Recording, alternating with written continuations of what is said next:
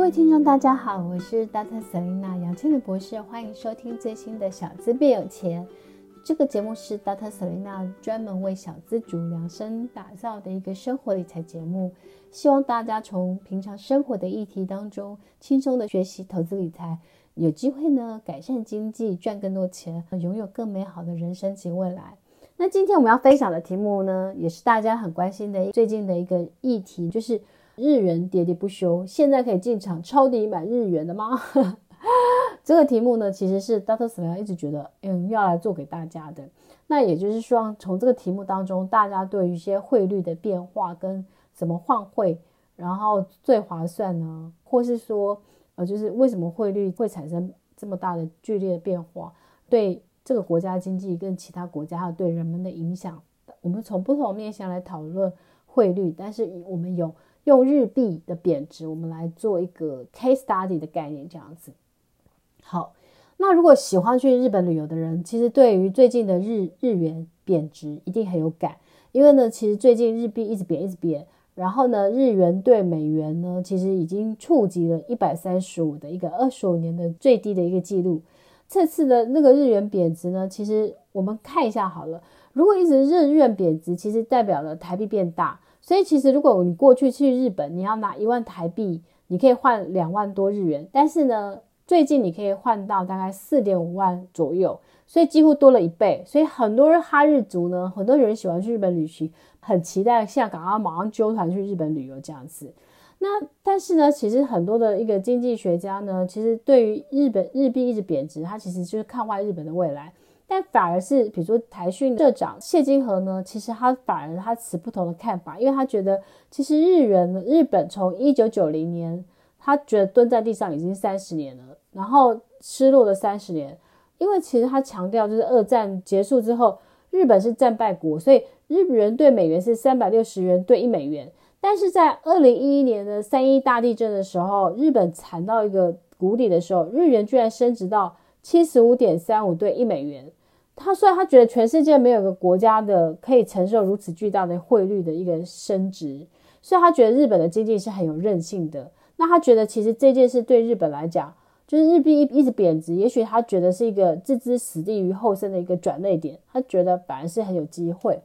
那所以我们后面会来讨论一下，就是说，诶，到底这个汇率的变动到底会产生什么影响？但是，before 我们就是会先简单有个基础，对于小资学习外币或我们必须对于汇率有一个基本的一个概念。那我们先了解一下哈，就是所谓的汇率是因为为什么会有一个汇率的变化？我们要知道全世界上有非常多的国家，超过几百个国家，每一个国家都有它自己的货币。比如说，我们拿台币，我们要去韩国旅行，我们就要把它换成韩元。那不同国家因为它的经济状况不同，它的央行的货币政策不同。比如说，它到底要升息降息，就是利率的决策也不一样，所以就会产生这个国家的汇率的变动。比如说，哦，大部分的国家它其实汇率是变动的，但是有一些国家或地区它是采取固定的。比如说像香港，它就是维持在固定的一个汇率。那我们台湾曾经在五十二年，民国五十二年到六十二年的时候，我们也采取固定的比例。我们那时候是一美元兑换新台币四十元这样子。你就先有个概念。那我们如果以美元兑台币的话，我们如果要做汇率的这个变化，我们就想成就是说，呃，我们要用台币去买一美元。那如果说当台币是升值的时候，我们可以用比较少的台币去换美元。比如说台币如果跟美元是一比二八，我们只要用二十八块的台币，我们就可以买到一美元。所以你把美元想成商品。那如果台币贬值的时候，贬到三十，我们就变成我们要用三十元才能去换一美元回来。好，所以其实当台币贬值的时候，就是代表我们要用更多的钱才能去换一个美元回来。那如果台币升值的时候，就代表我们用比较少的钱可以去换美金回来。你先有这个概念，然后再来就是说，我们去银行换汇的时候，其实基本上会有两种的汇率。第一个汇率就是现钞汇率，第二个是即期汇率。那现钞顾名思义就是你拿台币或外币的现钞跟银行去做交易，兑换成。你所需要的货币的现金所使用的一个汇率，就是说，比如你拿十万的那个台币想要去换成美金的现钞，换的就是现钞汇率。那及其汇率呢，意思就是说拿账户中所持有的新台币或外币进行转换，那所用的汇率的报价这样子。那通常现金的汇率会比较不好一点，你要记得，因为它毕竟是换成现金，你先有这两个概念。那再来就是说，如果我们要去银行买的话，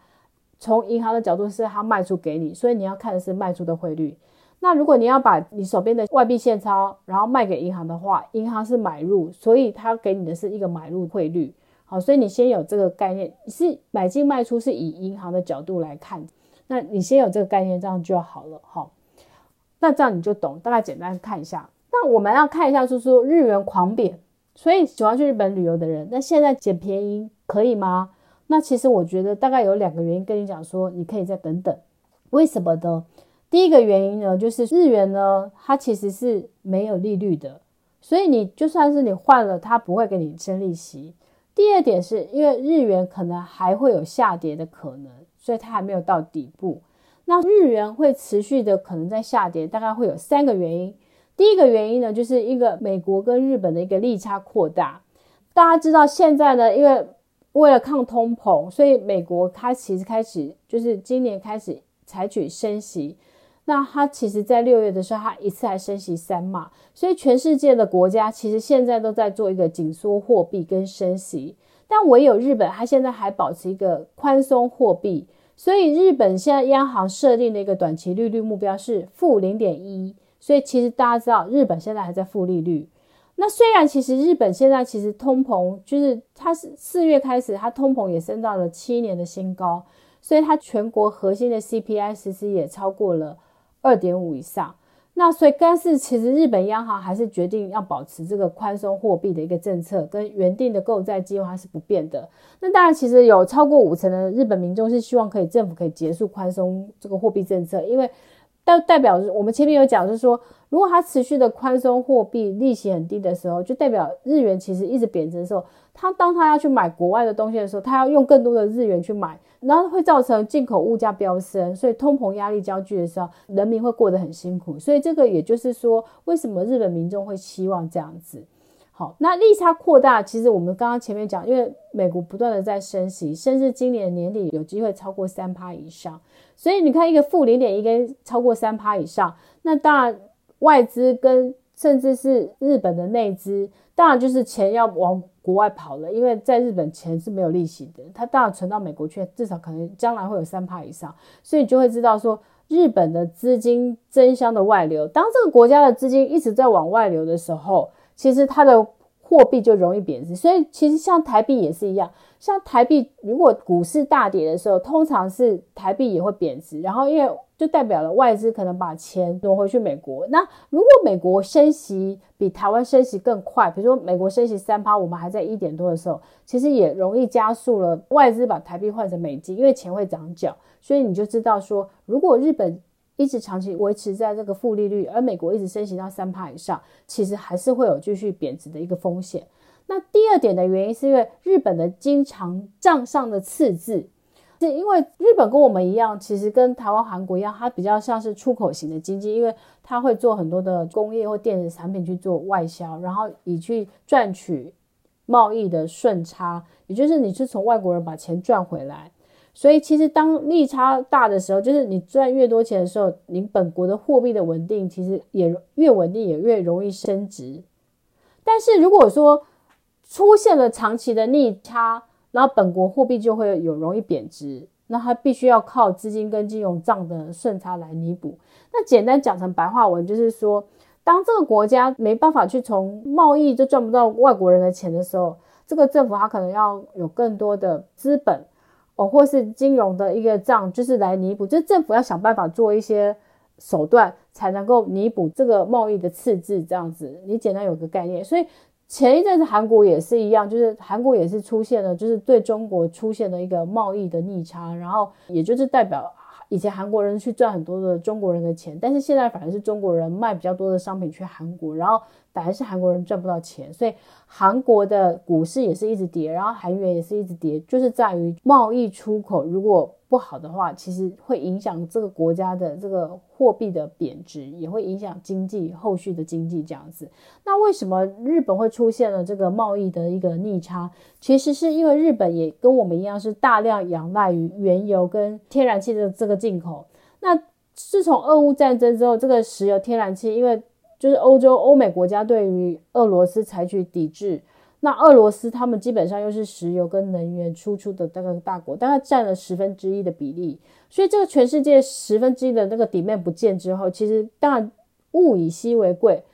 就是 supply 就是供给变少，需求还是强劲的时候，那这个价格就往上涨。那当然你要知道，就是说当你要去买更多的石油、天然气回来的时候，它又一直涨价，那你国家的币值又一直贬的时候，等于是你进口的东西又变更贵的时候，当然它就会反映在这个。物价上面，所以人民就会觉得一直在通膨，一直在通膨，他就是生活的很辛苦，就是会这样子。好，所以大家知道说，日本其实从今年呢，其实它从呃这个贸易逆差的赤字扩大，那三月之后呢，其实也是持续的这样。所以其实这个对日本的这个经常账，其实对于日本的经济的一个，也是一个政府来讲，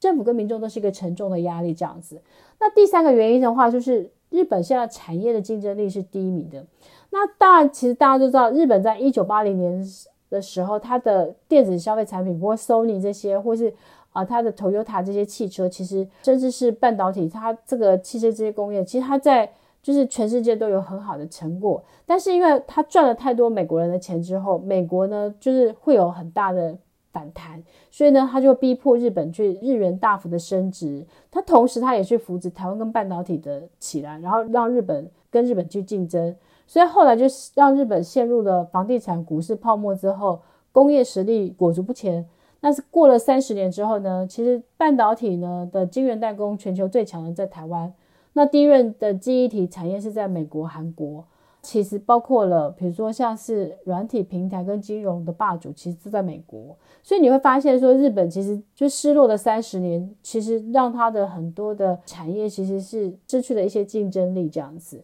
所以你就会发现说，其实当你赚了太多美国人的钱的时候，通常你就会叫你升值啊，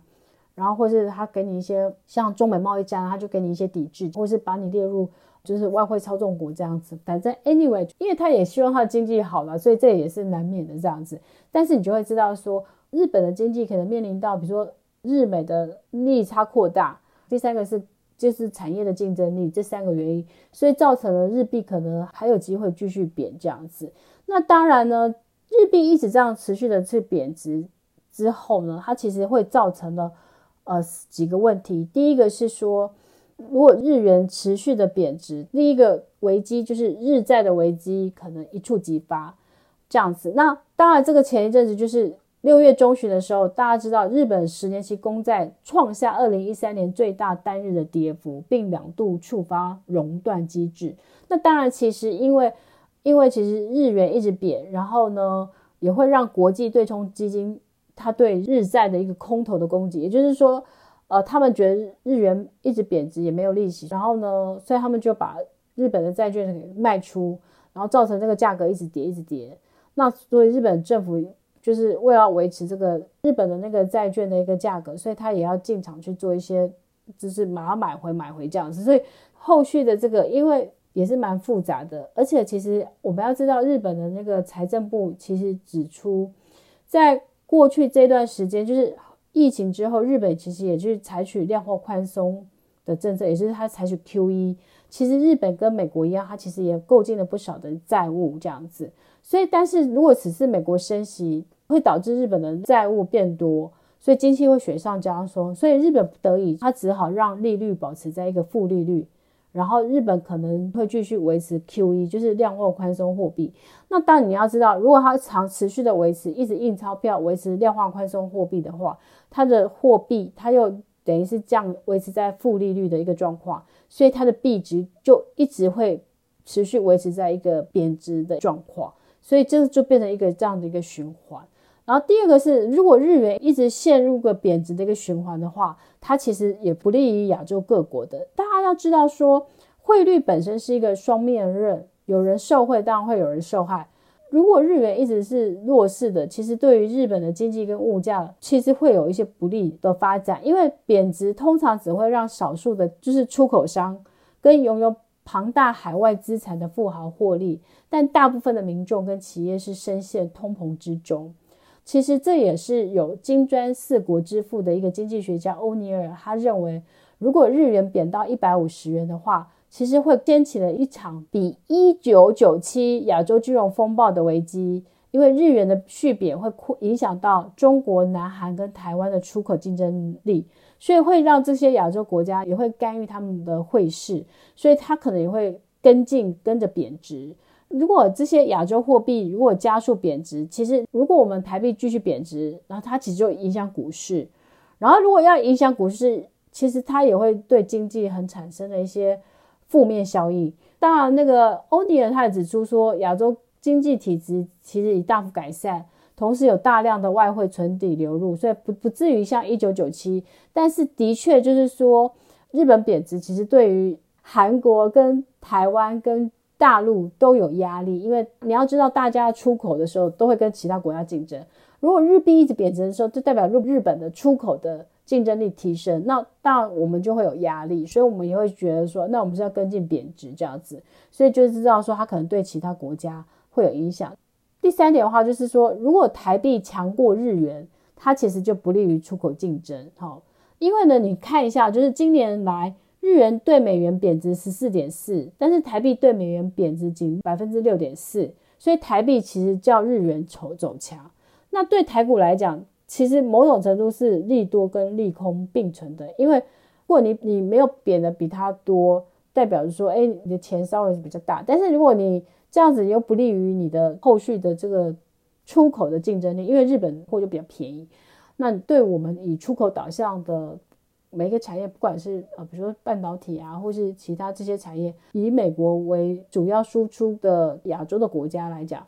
不管是台湾也好，韩国也好，或是大陆也好，其实某种程度都存在着一个压力。好，所以你就会知道说，这个问题其实是都是很复杂的这样子。所以其实为什么我今天特别想要讲这一题，就是因为它其实是汇率的变化，其实是影响国家经济后续很多的很多的影响，也也影响到其他国家。那当然对自己的人民也有很大的影响。就是说，如果你一直贬值，然后物进口的物价一直攀升，那等于是所有的物价都要。攀升这样，所以是压力很大。大家知道，我简单讲一个例子好了。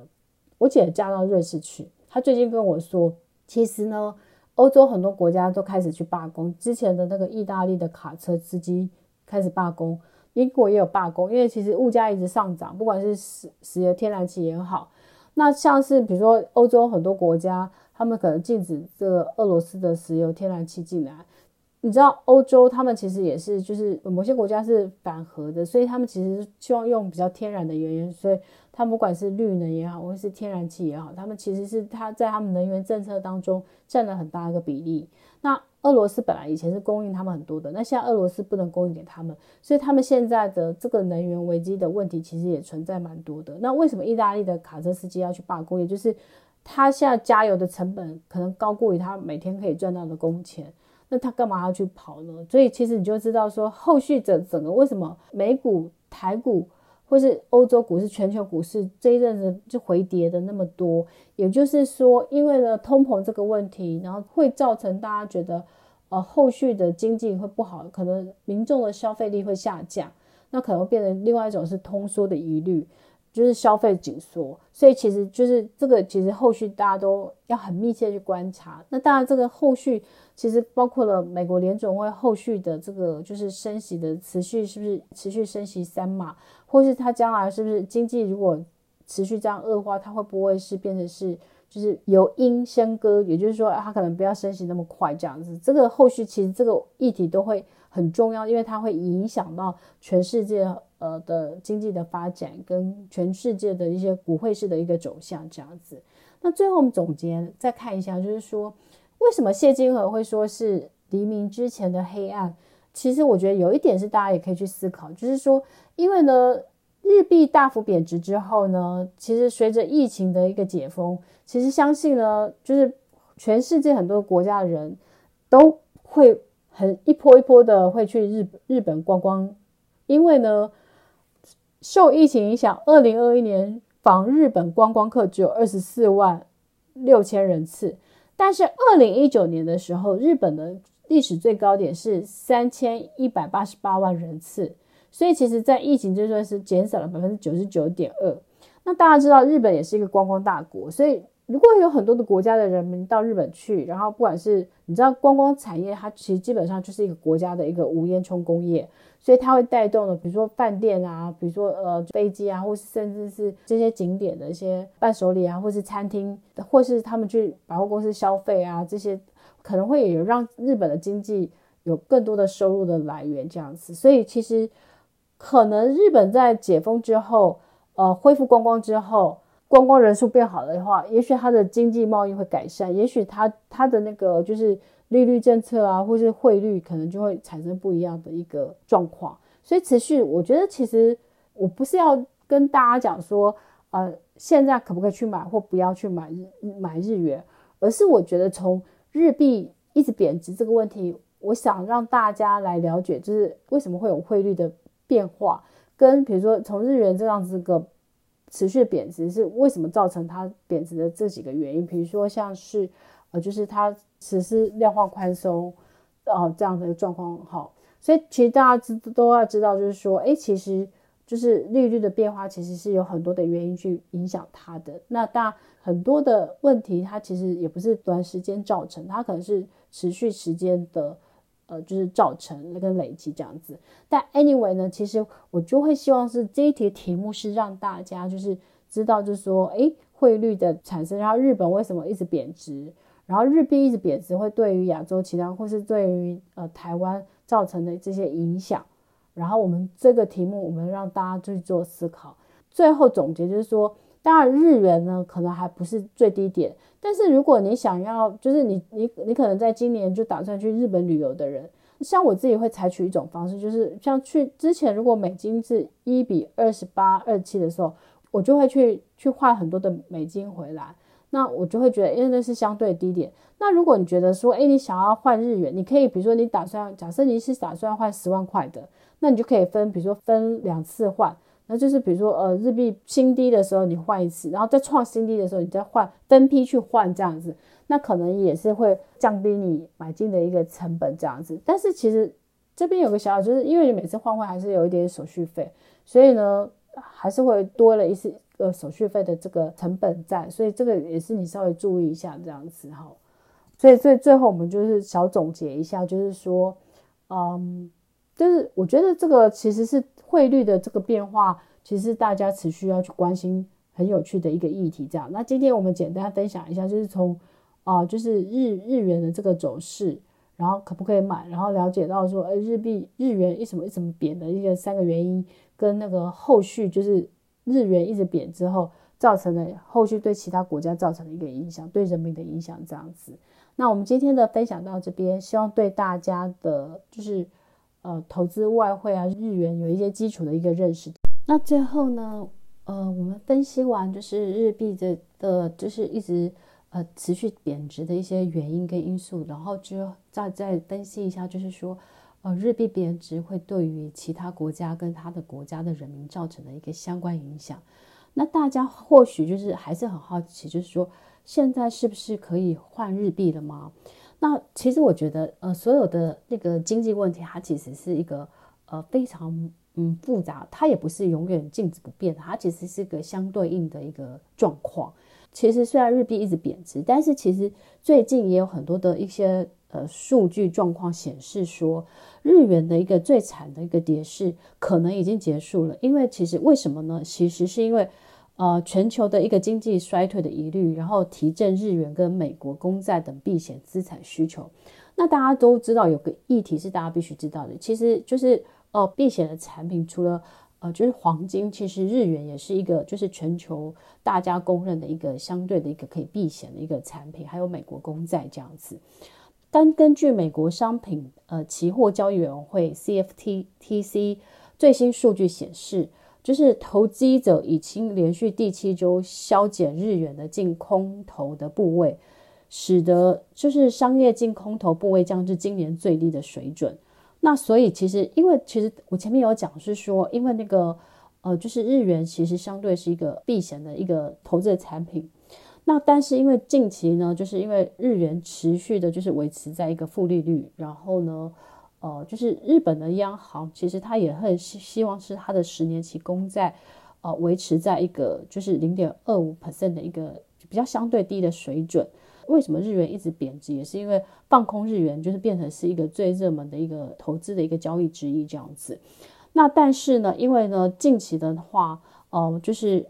我们现在看到的是说，因为从越来越多的一个数据显示，从美国到亚洲，可能制造业景气降温，然后所以其实就是投资人对全球未来经济衰退的一些疑虑，使得日元跟美国公债。或是黄金等传统避险的资产，又带来某种的支撑。好，所以其实如果说美国的那个就是十年期公债利率，其实在上周五，也就是说在七月一号的时候，其实它如它其实是美国十年期公债殖利率它降到二点八百分之二点八，但是美元兑换日元汇率却没有出现太大的一个变动。也就是说，美元兑换日元，其实它的报价在亚洲盘，它一直都在在一百三十五点日元附近。那六月的高峰是一三七日元这样子。好，所以其实你大概有一些概念之后呢，现在可不可以去换日币？那我们最后再 quote 一段，就是呃，花旗的策略分析师 Michael John，他们有说，他觉得其实美国公债涨势具有粘性。也就是说，如果真的像这样子的话，美元兑换日元的汇率将大幅的下降。那我们总结一下，就是说，照理说，日本持续的维持在量化宽松，然后比较负利率，然后让它维持十年期公债殖利率维持在一个零点二五的状况之下，理论上说，日元其实应该是要继续贬值的。但是因为全球的经济的一个前景的堪忧，那日元跟美国公债还有黄金都是相对一个避险的，所以其实也许因为有避险，再加上就是日本又就开放经济观光，所以我我我前面有分析就是说，哎，其实他可能回到如果回到二零一九年，呃，那有几千万的人到日本去旅行的话，那也许他的日元可能有相对某种的支撑，也不不会再日继续的去做贬。所以其实从各种层面去分析，你会发现说，呃，日元的贬值其实是因为它的量化宽松货币，然后它的就是长期的一些低利率或负利率去造成的这样子。那因为钱会涨涨，就会觉得，哎，美元升息之后就会觉得啊，回到美元，回回到美国市场。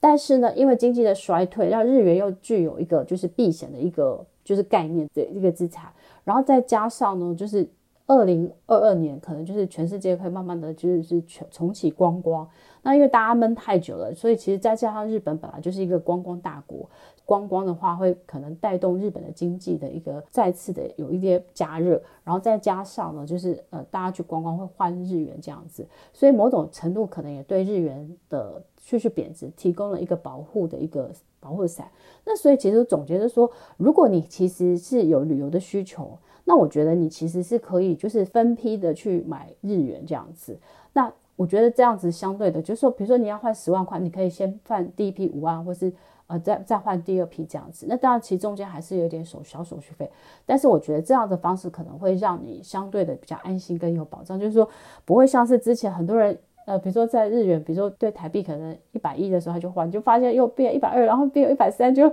他就发现没有钱再去加码了。所以我觉得，对于今年其实全球的呃经济其实是很动荡的。那我觉得，其实对于呃，就是说，如果你要不管是你在投资股市，或是说你要投资呃日元或是外币的话，我我都觉得其实是分批买。那其实就是有低点的时候，你就分批去买。那我觉得这也是另外一种安心的一个让你安心的一个选择，这样子。那今天我们简单的就是分析的，就是说，呃，日日元贬值，那到底可不可以买买日元这样子？那我们从不同的面向去分析汇率跟未来的景景气对日元美元之间呃联动的影响，给大家一个呃初步的一个 whole picture，给大家一一点 concept 这样子。那最后呢，呃，谢谢大家对于 Dr. Selena 小资变有钱的这个 podcast 的一直来的支持。我们其实就是我们其实已经进入到，其实，在上个礼拜天的时候，我们已经有进入到热门人节目的排行榜，我们有三十七名了。这个成绩其实超乎我的预期。那当然，其实也是感谢，就是许多粉丝跟听众对大大特莎琳娜小资变有钱的热情的支持。那大家也都给我们很多的呃留言评论，跟给我们五颗星的那个评价，老师也非常感谢。老所有的留言，老师都一一有去看。那大家也许愿，比如说像越南 ETF，老师其实上礼拜也做了，然后大家又许愿说中国，那其实每一个题目，它其实不一定是老师本身自己有研究，所以老师要再花一点时间去 study，就是包括了，比如中国经济的前景，然后中国呃政府对于未来的这个经济的一些计划跟展望，还有就是说呃它的一些相相关的一些经济表现数字，这些其实我们都需要做一些综合的整理之后，呃，可能我们在之后的节目当中，我会再做出这样子的题目分享给大家，这样子。然后呢，就为了感谢大家支持，所以其实我们每个礼拜我们都有一个听 Podcast 周周送好礼，就是你只要听我们 Podcast 留下五颗星评鉴，并留言或是许愿一些想听到的主题，就有机会抽到。那这个月呢，我们就会加码送一个就是永丰金控的那个金元宝的香皂礼盒给大家，就是说一样，就是诶，你只要听完给五颗星评评价，然后留下你的留言，就有机会再多得这样子。Dr. Selena 非常感谢大家的支持，那也谢谢大家，然后希望呢，就是大家会继续支持老师的小资变有钱啊、然后就是每一周我们下次礼拜三跟礼拜五更新，那大家都要记得去听哦。那我们今天分享到这边，谢谢大家，拜拜。